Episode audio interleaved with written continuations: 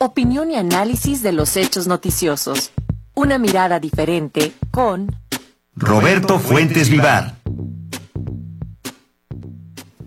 Y precisamente para analizar esta sentencia y el posicionamiento de la CIRT, hoy tenemos el comentario de Roberto Fuentes, a quien saludamos, por supuesto, con muchísimo gusto. ¿Cómo observas esta situación, Roberto? Los concesionarios de radio y televisión se están rasgando las vestiduras, apelan a la libertad de expresión, al derecho a la información, cuando en realidad sabemos que son adalides en la materia o simuladores que ahora ven afectados sus intereses, porque muchas veces nos venden información por publicidad.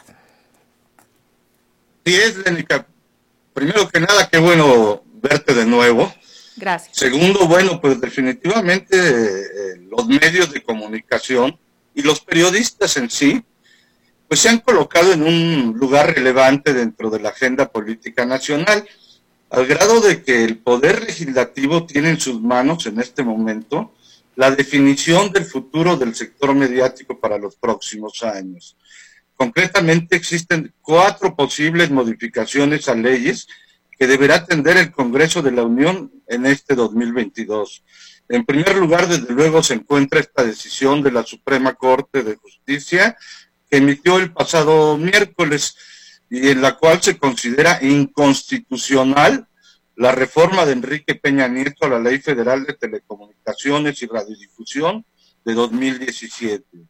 Específicamente, la Corte pidió que se reforme esta ley y se incluyan aspectos que en términos generales dicen que el Estado debe retomar el papel rector de la salvaguarda del derecho de la información consagrado constitucionalmente. Pide también que se distinga claramente, como ya lo has mencionado, entre información y opinión.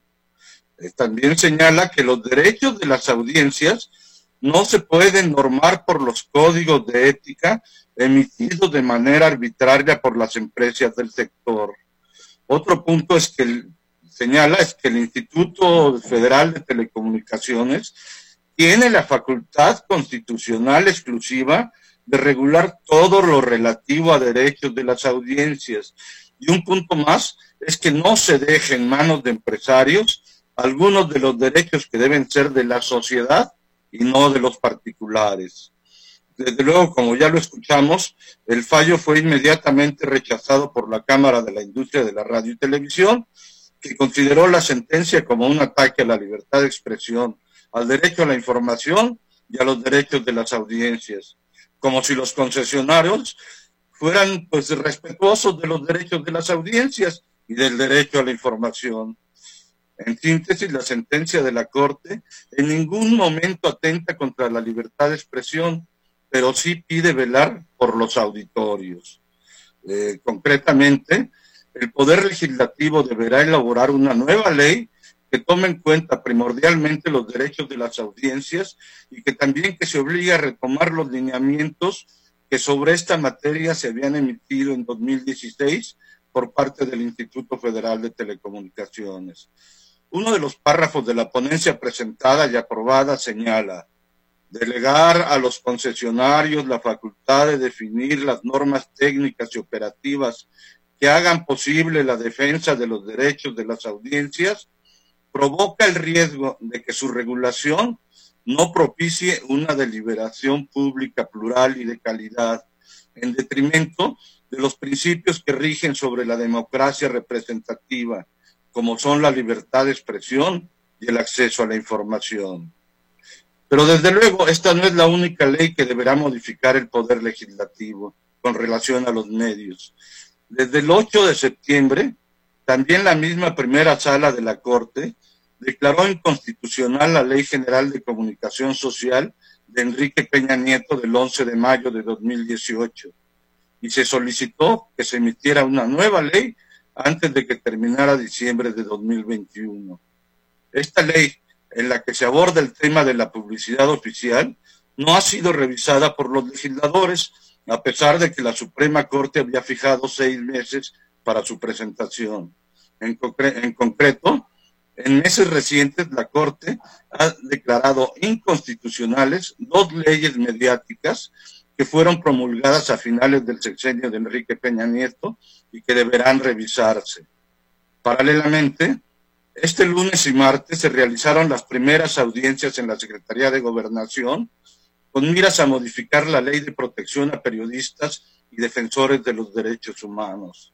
Entre paréntesis, te comento que mientras analizábamos estas propuestas en el entorno, se dieron a conocer el asesinato del fotoreportero Margarito Martínez en Baja California y se confirmó la muerte en Veracruz del periodista José Luis Gamboa. Pero entre las propuestas para modificar y ampliar esa ley se encuentran varios puntos interesantes, como considerar al sector privado como posible agresor de periodistas y defensores de derechos humanos, y no solo al sector público. Otro de los puntos es elaborar un registro nacional de agresiones y agresores. Y uno más es incluir los ataques cibernéticos dentro de la legislación. Otra posible ley que este lunes será consensuada con reporteros y asociaciones de periodistas es la que promueve el senador Emilio Álvarez y Casa sobre los derechos laborales de trabajadores de los medios, en la que por primera vez se pretende tipificar el término periodista y también se busca federalizar la cláusula de conciencia y se especifican estímulos fiscales para periodistas y empresas mediáticas. En síntesis, como vemos, hay todo un cóctel de leyes mediáticas que deberá revisar el Poder Legislativo para definir el sector mediático del futuro. Dice el filósofo del metro, el fin es la sociedad, los medios son solo medios.